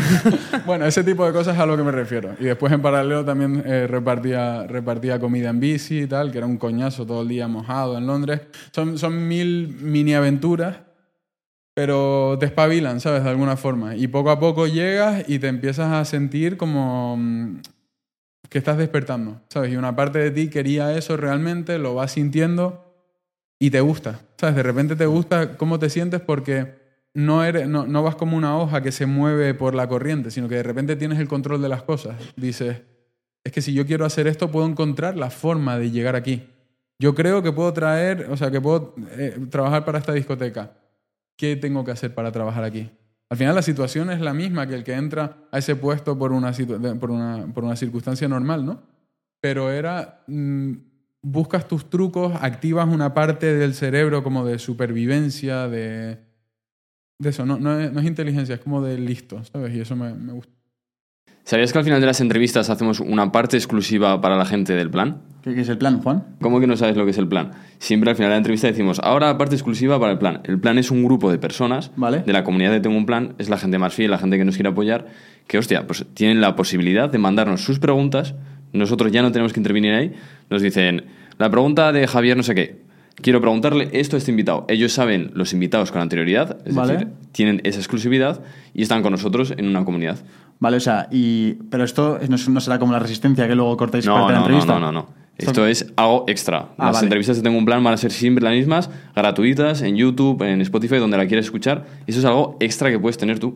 ¿Y luego tienen algo más aparte de preguntarle cosas extra a los invitados? Sí, tienen formaciones gratuitas Ah, de qué guay. gen- gente, a la que hemos entrevistado. Pues vamos a meter formaciones de salud, formaciones de Amazon, formaciones de venta, todo eso, todo lo que podamos aportar nosotros van a ser clases gratuitas para que la gente lo pueda tener. Además, que yo creo que es lo que más valor tiene, el estar todos juntos. Ya Claro. estamos más de 50 personas y está súper guay. Y hacen quedadas en Madrid, en Valencia, Eso y todo es. está muy guay. ¿Y esto tiene un precio? ¿Cuánto cuesta? Sí, esto cuesta 9,90 al mes. Ok, pues aquellos que os apetezca uniros con nosotros al plan, lo tenéis en la descripción y seguimos con la entrevista. A mí me encanta ese tipo de experiencias, bueno, la gente ya lo sabrá. Precisamente yo diría que todo el mundo debería pasar por una experiencia de viajar solo. Incluso si se ponen algún tipo de reto en sí- a, a sí mismos, a mí fue YouTube lo que me aportó el, el hecho de, oye, tengo un motivo por el cual ponerme sobre una situación así, pues porque tenía que grabarlo y tal. Pero en tu caso, qué pena que no lo hubieras grabado, te hubiera sido viral. el- lo, lo que yo quiero recomendar a la gente es que si a veces está pensándose en hacer un año sabático después de los estudios o quiere darse un parón y quiere probar, pienso que eso les va a hacer crecer muchísimo más a intentar continuar con, la corriente de su generación. Yo creo que hay un problema la sociedad y es que se piensa que se queda atrás. Y yo creo que están presionándose mucho en esa zona de principios, primeros años de universidad, final de bachillerato, con tomar una decisión rápido por su vida, cuando realmente no tienes ni idea porque no has hecho nada. Tomarás mejores decisiones cuando hagas más cosas. Entonces, bajo mi punto de vista ahora, después de que han pasado años, yo, pues eh, en mi caso, tomé la decisión por mis motivos de dejar la universidad, pero yo lo que hubiera dado consejo a una persona o, lo que le diría de consejo a mi hijo, por ejemplo, sería, oye, fuérzate a tomar un año sabático, no hagas nada más que irte fuera solo a otro lado con otra cultura en el que tengas que buscarte la vida, porque eso te va a abrir el campo de miras para luego tomar decisiones mejores aquí en España y darte cuenta de que no vives, no solo existe tu barrio, no solo existe tu ciudad, no solo existe tus, tu gente, hay, hay más gente ahí fuera. Yo lo que más aprendí cuando fui a Nueva York, por ejemplo, que fue el primer viaje que fue el que más me cambió, era darme cuenta de eso, de que, de que y llegaba por la noche reventado de, de hacer 25.000 pasos por Nueva York y lo que pensaba era, ¿cuánta gente hay en el mundo, cada uno con su movida, con su historia? Que, son unos buscavidas que han venido desde Venezuela, desde Colombia, desde no sé dónde, aquí a Nueva York, están trabajando de camareros, buscan formas para ganar más propina porque su sueño es tener un estudio de fotografía. Y digo, o sea, yo, me- yo estaba en una burbuja allí en España, ¿no? Y que no solo existe el camino normal, que está bien, sino que simplemente que les ayude a, ganar más información. Y viajar solo me parece una, una muy buena alternativa. ¿Hay algún, ¿Hay algún consejo que le podríamos dar a la gente para ayudarles a tomar mejores decisiones en su vida en general? No tener tanto miedo. Al final yo creo que el, el miedo viene por no pensar cuál es realmente el peor de los casos. Realmente la, la mayoría de personas que están indecisas si intento esto o no lo intento, si intentaran y saliera mal, el peor de los casos realmente no es tan malo. No es tan malo. O sea, ¿qué es lo peor? Que lo tengas que volver a intentar, que pierdas algunos ahorros que puedes volver a conseguir, que te salga mal, lo que sea. No, suele ser tan malo el peor de los casos. Entonces, ese sería mi, mi consejo. ¿no? Y respecto a lo, a lo que estabas diciendo, a mí me gustaría compartir, porque creo que muchas personas piensan que en la comodidad, en el bienestar, ahí está el, el punto al que se quiere llegar. ¿no? Entonces, me gustaría compartir la historia de, de Buda. Buda era el hijo de un rey. Nació siendo príncipe y cuando era un bebé lo llevaron a, mm, lo llevaron a, un, digamos, a un, entendido en los astros, como una especie de, chamán, digamos, de alguna forma. Y, di- y cogió al bebé y dijo, está destinado a ser o bien un rey o bien una especie de, profesor religioso, alguien que, que ayuda a los demás a, entender la religión y demás. Entonces, ¿qué pasa? Que su, el rey en aquel entonces dijo, si mi hijo ve los males del mundo, ve la enfermedad, ve la- las personas pidiendo limosna, muriendo, la- las heridas, la sangre, la guerra, las cosas malas, va, seguramente se le va a despertar esa parte empática y va a querer ayudar a toda esta gente. Entonces, yo quiero que mi hijo sea un rey. Para protegerlo de eso, lo voy a, cre- creó un ecosistema. Buda se crió en un entorno donde todo era perfecto, todo era bonito, no habían problemas, no había, no había nada, no, pasa- no pasaba nada. Tenía todas las comodidades, todos los placeres, tenía mujeres, comida, eh, actividades, todo lo que necesitara. Y nunca vio, vivía aislado totalmente. Entonces, en una de, de- en una de estas se escapó y vio, pues, vio un cadáver, vio un mendigo, una pelea, gente pidiendo limosna, muriendo de hambre, vio, vio digamos, miseria. Y ahí es cuando él decide, se- creo que se fue durante seis años a un bosque, algo así, ya no, no me acuerdo bien el resto de la historia, pero creo que la moraleja de, de eso es que una vez ves lo que está pasando fuera, realmente, parece, a priori parece que lo fácil sería volver a todas las comodidades, porque es lo que todo el mundo quiere, vivir en un entorno protegido y cómodo, pero realmente, es lo- y vuelvo a, lo, a lo- a lo que decía al principio de todo, no es llegar a la cima, es mantenerse escalando. Y, y esas personas que las ves buscándose la vida en, en Nueva York y con sus sueños, persiguiendo sus sueños, muchas veces también son muy felices, no tienen por qué no serlo, tienen sus sueños y se levantan de la cama de un salto todos los días porque quieren tener su estudio de fotografía y es perfectamente lícito y, me- y es perfecto. Oye, Pedro, igual te he quedado un poco lejos, pero ¿ya has planeado la educación de tus hijos? Yo creo que la educación de los niños parte de casa. O sea, me, me- me parece fundamental que aprendan los, los valores de mí. Y mi objetivo es convertirme en, una, en un ejemplo a seguir, liderar con el ejemplo. Creo que si consigues que, que tu hijo o tu hija te admire, tienes un poder que no tiene nadie más. Nadie más. Entonces, al final se trata de convertirse en una figura admirable. Porque al final, porque veo, veo muchos niños y que me lo, me lo, me lo han dicho, o sea, que, que, hablas con ellos, con los niños y te, lo, y te lo, lo, percibes. Ves que no le hace caso a su padre, porque es que no, porque mi padre no se entera, porque mi padre no, como que no es guay. Es decir, ¿por qué le voy a hacer caso a mi padre si yo no quiero ser como mi padre? ¿No? Obviamente no, no, no incitaría nunca a esto. Obviamente pues, hay que respetar a los mayores, a tus padres mucho más. Pero creo que, cuando que el poder que te otorga sobre la educación de tus hijos el ser un ejemplo a seguir para ellos, no puedes encontrar eso de ninguna otra forma. No hay colegio donde vayas a ganar ese poder, no hay sistema educativo, no hay nada. Entonces, partiendo de esa base, teniendo unos valores adecuados, teniendo una configuración mental adecuada, el resto es rellenarlo de, información al final. Tampoco me gustaría, no me gusta el fanatismo del típico padre de, oye, yo pues yo quiero que mi hijo sea futbolista y el niño va a coger la raqueta de ping-pong y se la quito y le doy el balón de fútbol porque quiero que sea futbolista. Yo no necesariamente quiero que mis hijos sean emprendedores. O sea, si ellos les gusta lo que hago yo, les creo genuinamente que posiblemente querrán ser emprendedores. Porque al final yo hablo de eso con mucha pasión, de puertas para adentro. Mi madre me lo dice, dice, es que paso una tarde contigo y me dan ganas de montar un negocio. ¿Sabes? Dice, porque me, me, cuentas lo que estás haciendo y lo, y lo que quieres hacer con y, y, y, estás planeando todo el rato la estrategia y me lo cuentas con una ilusión y que te brillan los ojos que dan ganas de hacerlo. Entonces no me extrañaría si yo mantengo esta ilusión durante el resto de mi vida por los proyectos, que mis hijos en algún punto dijeran, joder, pues a mí también me, me, me, ya me pica la curiosidad, yo quiero probar también. Pero si no es así, me parece perfectamente bien. Justo en la tertulia que hicimos en Calpe, ¿te acuerdas? Con, con Adrián, con Adrián y con David sí. sobre este tema. Y yo lo que, lo que anoté era que, que en, a mí lo que, me, lo que a mí me funcionó mucho, al menos en mi casa, fue un ambiente de mucho amor, de amor abundante. Que yo creo que también eso es muy importante porque genera que el chaval nazca con una sensación de que se la puede jugar. Y yo creo que eso es clave. O sea, al final, si una persona se piensa que no se la puede jugar porque le van a machacar en casa, hostia, le cuesta mucho porque al principio tú vives bajo una celda en el cual hay unos, eh, hay unos que son los jefes de la cárcel y claro. no te van a dejar salir de la celda porque no vas a poder salir, no es... Y a mí siempre desde el principio me han apoyado a, a grabar vídeos, a, a, salir fuera. Y yo creo que eso es importante. Yo creo que realmente dejar ese espacio está bien. Pero hay otra cosa que me preocupa, no sé qué pensáis, que es un poco la programación mental que hay en la gente que hay en los institutos y los mensajes que se están intentando mandar a la gente de la escuela. Claro. Yo no lo sé. Yo eso se lo dejo el problema al Sergio de la edad que sea cuando decida tener un hijo. Claro. Pero menudo marrón al Sergio que le espera desde el futuro porque me explotará la cabeza. Diré, es que me niego a que les entre esa información en la cabeza. Y lo peor, ¿sabes lo que es? Lo peor es que probablemente pasen más horas en el colegio que en, que en casa contigo. Por, al final echas cálculos, yo lo, lo pensé otro digo, probablemente el colegio ha sido el lugar en el que más horas he pasado de mi vida, porque he pasado de 9 a 5 desde los 3 años hasta los 18, o sea, hasta los 16, 17 años. Entonces digo, hostia, qué peligro la información que le pueda meter, ¿no? ¿Nos, ¿Os preocupa esto o...? Joder, lo único que me has dejado aquí con un problema, lo único que puedo hacer es lo que dice Pedro, es liderar con el ejemplo. Que él vea que soy una persona admirable, que él vea que lo que hago, que lo que hace papá mola más que estar en clase y tampoco obligarle a que tome una decisión por lo que yo puedo pensar, pero sí hacerle entender que a mí me pasó cuando yo dejé la universidad, que salir del sistema educativo, salir de lo que han instaurado, no es tan importante como parece. Que puedes volver en cualquier momento. Si la universidad es un perfecto infoproducto presencial que vas, pagas y vuelves, no hay sí. ningún problema.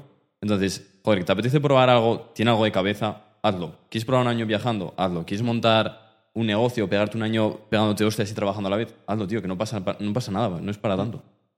Yo eso ni me lo he planteado porque ni siquiera estoy seguro si me veo en España a, a largo plazo, en unos años. Pero me gustó el tema, lo que dijiste de la importancia del amor, pero, o sea, desde casa, pero también me parece fundamental, y es algo que he vivido yo, que lo he visto en primer plano, la importancia de la comunicación. Vale, mi, mi padre se podría decir que es una persona muy, muy poco comunicativa, una persona que es bastante, bueno, de cara a la, a la galería, o sea, podría ser percibido como una persona bastante fría, bastante hermética. Entonces, ¿qué pasa? Que cuando hay falta de comunicación, el, el chavalito o la chavalita queda como un poco mmm, libre interpretación. Cuando no, hay, cuando, eh, cuando no hay palabras y hay silencio o hay falta de comunicación, tú puedes interpretar como quieras. Entonces yo interpreté muy bien las actitudes de mi padre. Porque yo siempre he sido una persona que trato de no hacerme daño a mí mismo, sino de hacer las cosas, de decir, oye, pues si no estoy seguro y hay dos opciones, la que más me favorece. Entonces yo recuerdo, por ejemplo, de niño, de llevarle las notas a mi padre y decir, bueno, pues notable, notables, sobresalientes, cuando era sobre todo más pequeñito, tenía, tenía buenas notas, llevárselas a mi padre, mi padre coger, coger mis notas. Vale. Entonces, claro, ahora yo miro atrás y miro a- al Pedrito de 8 años y recuerdo lo que pensaba perfectamente. Pero claro, lo que pensaba yo era, claro, ya se lo espera de ti, porque confía en ti. Ya está, muy bien. No, ¿por qué tiene, porque iba a reaccionar si ya se lo espera que tengas estas notas. Pensaba yo, ¿no? Decía, pero ¿por, ¿por qué esperas que celebre nada? Si no celebra nada es porque ya se lo espera. Pero esa misma falta de comunicación, otro niño o un niño, en otra, el mismo niño en otras circunstancias lo podría interpretar como, da igual lo que me esfuerce, no se me valora, mm, no sirve, no sé para qué estudio, esto no sirve para nada, yo solo quiero la aprobación de mi padre y no la consigo. Entonces, creo que es importante la comunicación, porque puede salir bien, pero es que puede salir mal también. A mí me cambió la vida en el momento en el que empecé a tomar responsabilidad. Yo creo que eso es la clave. Es decir, la gente echa mucha, mucha culpa y mucha excusa de, ah, es que yo no he tenido esas oportunidades, no he tenido esa suerte, es que tú has nacido con no sé qué y es en plan, tío.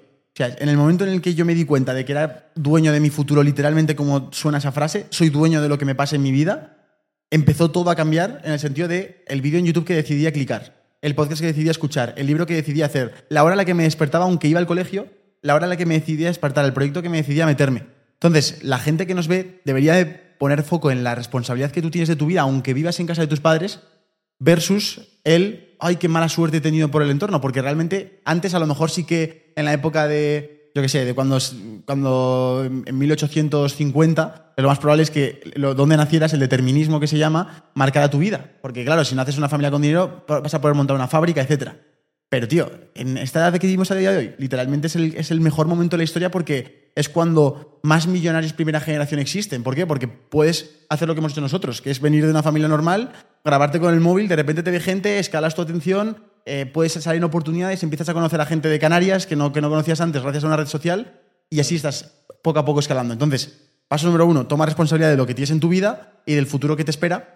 Y luego, en segundo lugar, a mí me gustaría dejar claro que cuando tú haces una cosa y tienes miedo al que va a pasar, a mí algo que me ayudó muchísimo, eh, hablábamos en la comida, me decían, tío, pero ¿por qué empezaste en YouTube con 16? Es decir, ¿qué, ¿qué tenías de motivación para que empezaras? ¿Era porque lo veías un negocio muy bueno? ¿Era porque veías el poder de la atención como palanca de marketing tal? Digo, tío, yo mi raciocinio no llegaba tan lejos. Mi, mi raciocinio era, creo que cuando quiera entrar en una empresa, si soy el que saca un 7 en marketing, pero también hago vídeos en YouTube, me hace diferente. Creo que puedo tener más oportunidades a conseguir ese trabajo de 2.000 euros al mes, que era mi sueño. Entonces voy a empezar por ahí. Y luego lo segundo, que era cuando tenía el miedo al que dirán los demás, era, ¿qué va a pensar el Sergio de 80 años ante la decisión que voy a tomar el día de hoy? ¿Se va a arrepentir o va a estar orgulloso? Esa frase a mí me cambió la vida. En el momento en el que empecé a preguntarme el cuánto nivel de arrepentimiento iba a tener con 80 años respecto a lo que hacía a día de hoy, me ha hecho tomar el resto de decisiones en mi vida. Me ha hecho irme con un céntimo a México, me ha hecho irme a Nueva York solo. ¿Pero por qué? Pero no porque lo vea como la mejor palanca de crecimiento para mi marca o mi empresa o lo que sea. Probablemente es lo menos, lo menos eficiente. Sino porque sabía que esas decisiones, al menos el Sergio del futuro, oye, dice, al menos has, hecho, has hecho algo correcto, aunque me dé vergüenza. Y luego también que te das cuenta que, imagínate, tú subes el vídeo y al final no te dedicas a ser youtuber, es que no pasa nada. Es decir, Probablemente esté en un punto mejor, porque ha hecho Claro. unas- muchas experiencias. Sí, sí, sí. Y justo ayer hablaba con mi padre, bueno, como el próximo año seguramente ya me vaya de casa y vayamos a otro país a vivir. Y él lo único que me dijo, me dijo, tu abuelo decía que de, cobar- de cobardes no hay nada escrito. Y es verdad. Es que cuando haces tú algo mal, cuando haces algo mal, te sale mal, es que nadie te va a recordar por eso, solo te van a recordar por lo que te sale bien. Entonces, si queréis probar algo, probarlo. Es que, es que os va a hacer alguna broma tu tía, tu prima del pueblo y ya está, que se va a acabar, no va a pasar nada más. Así que yo animo a eso, a que lo prueben y poco más. Mm, Sí, totalmente. Y muy de acuerdo con lo que decías de la importancia de asumir responsabilidad. Porque en el momento que, que vives buscando culpables fuera de ti, te quitas poder a ti mismo. Te quitas poder. Si piensas que es algo externo que está influyendo en tu situación, no puedes tener influencia tú mismo. Si piensas que, no, es que es el gobierno, son mis empleados, sea lo que sea. Siempre se pueden encontrar excusas y además nuestro cerebro es un especialista ofreciéndonos buffet libre de, de excusas, literalmente. Cuando no tienes ganas de ir al gimnasio, te va a decir, no, es que aparcaste lejos ayer, ya caminaste, ya has ido la semana pa- pasada, fuiste un día más de la cuenta, lo que sea, ¿no? Nos van a, nos van a ofrecer eh, eh, excusas, o que pero lo peor es eso, cuando creemos que es culpa de los demás o de un agente externo, porque ahí mm, te permaneces en una posición pasiva, de decir, bueno, si es culpa de... Es que por- no hay trabajo, ¿por qué voy a buscar trabajo? Si es que no hay trabajo, entonces no buscas trabajo y, y te acabas creyendo que no hay trabajo porque, no, porque ni, si- ni siquiera tienes un currículum todavía. Sí, sí. A mí, de hecho, lo que más me esforzó, que ya lo digo hoy, no quiero eh, animar a nadie a hacerlo, pero fue dejar la carrera. Porque era un mal ambiente en mi casa y, y ahora era o te apañas o vas a quedar falta delante de tus padres y encima vas a quedar de fracasado. Y entonces es lo que más te anima, el, el saltar a- al, al vacío. El tener algo que, que perder. Sí, porque si no, no tenemos nada que perder. 100%. Bueno, antes de, de acabar, siempre hacemos unas, una serie de preguntas que queremos meter en todos los episodios. Eh, Juan y yo no paramos de pensar, chicos, cómo podemos acabar los podcasts como la hace la resistencia de preguntando cuánto dinero tiene en el banco. Pues eh, en vez de hacer una pregunta así, lo que nos gustaría hacer es que como el podcast se llama Tengo un plan, a ver qué os parece esta idea. Queremos que cada invitado nos cuente o nos aconseje en nuestro plan consejos para que podamos mejorarlo y para que podamos eh, al menos tener un- herramientas que nos vayan a ser, a ser de más utilidad. La, la- la mayoría de invitados más o menos saben un poco de nosotros. Es. Información cierta, o sea, información eh, suficiente como para poder darnos un consejo. Entonces, tú, de lo que nos conoces, Pedro, a Juan y a mí, el proyecto, o incluso en nuestra vida personal, ¿qué consejos nos darías para poder mejorar?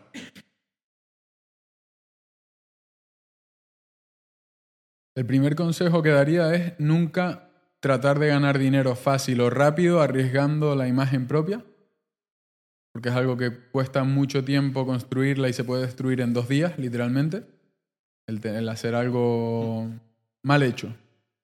Se trata de hacer las cosas bien. Luego, el usar el... O sea, el, el- el no tener tanta prisa, a lo mejor, de, pero, pero seguir construyendo, digamos, el mecanismo de palanca del que hablábamos. De, o sea, tener algo en lo que apoyarse. Ahora mismo, con toda esta gente que hay aquí, la comunidad que se está creando, es algo que tiene mucho poder, más, de- más del que se imaginan. Precisamente por lo que hablamos al principio. Aquí vemos 100 personas. Ustedes ven 130.000, lo que, lo que sean, suscriptores en YouTube y ven un número. Una y otra vez. Lo miren como lo miren, van a ver un número. No ven a 130.000 personas que hay detrás. O cuando un podcast se va a medio millón, no te imaginas nunca a medio millón de personas, porque no- yo creo que no hemos visto medio millón de personas juntas en nuestra vida. O rara vez. Entonces, entender el poder que tiene toda esa gente. Al final es algo muy poderoso el tener una, una comunidad. Es algo que hay que hacerlo bien. Es algo que yo soy muy nuevo en esto, la verdad. Pero no, no, no he querido decir, venga, pues esto es dinero fácil. Eh, ¿Por qué me ven a mí? Me ven como emprendedor. Pues curso de emprendimiento de lo primero que sea. Me grabo así, me saco una foto con este coche, no sé cuánto. Y lo. No. O sea, yo. pu- Puede que haga una formación, puede que la haga perfectamente. Y me parece totalmente lícito y normal. Es un modelo de negocio que cumple los cuatro primeros. em, o sea, lo- los cuatro primeros, las cuatro letras que decía, es digital, es escalable, automatizable y es algo rentable. Digo, ¿es ilícito? No, yo me he pegado hostias y he perdido tanto dinero sacando, o sea, para, para conseguir esos conocimientos que creo que me siento en el derecho de venderlos a quien yo quiera y quien los quiera comprar. Ahora, ¿estoy trabajando en eso ahora mismo? No. No. ¿Puede que en el futuro? Puede ser. Pero mm, es cuidarlo. Es cuidar a la, a la comunidad, darles, escucharla, ver lo que, lo que necesita, lo que quiere, lo que puede funcionar. Pues, por ejemplo, hoy está claro que los que les querían ver presencialmente, pues es, es un, es un, un paso más. Pero, y sin prisa. Ustedes no sé qué edad tendrán exactamente, pero son somos muy, muy jóvenes aquí. Ustedes unos cuantos años menos que yo.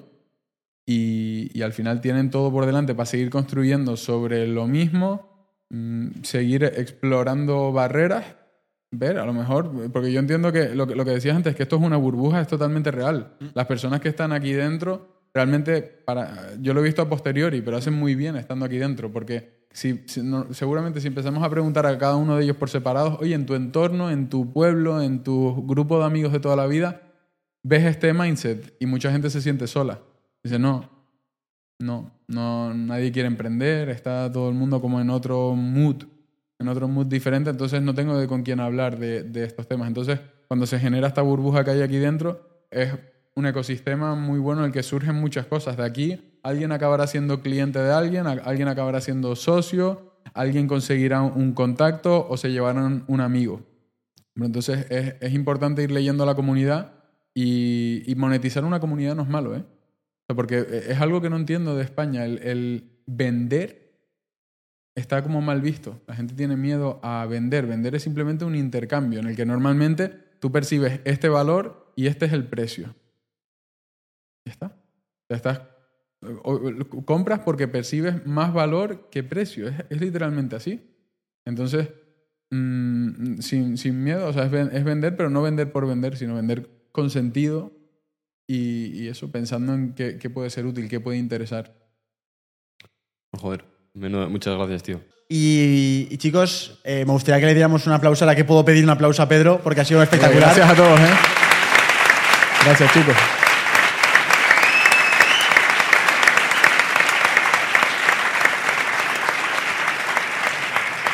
Y aprovechamos este momento, que obviamente es un contexto más viral, para pedir a la gente que se suscriba al canal, por favor, suscribiros, que Worldcast se está yendo a la luna, nos quedamos detrás, hay que ir a, por, a muerte. Pero bueno, chicos, vamos allá. Eh, levantamos la mano, la gente que tenga preguntas y vamos viéndolo. A ver, vamos a empezar por la gente primero de aquí y luego vamos avanzando hacia atrás. Eh,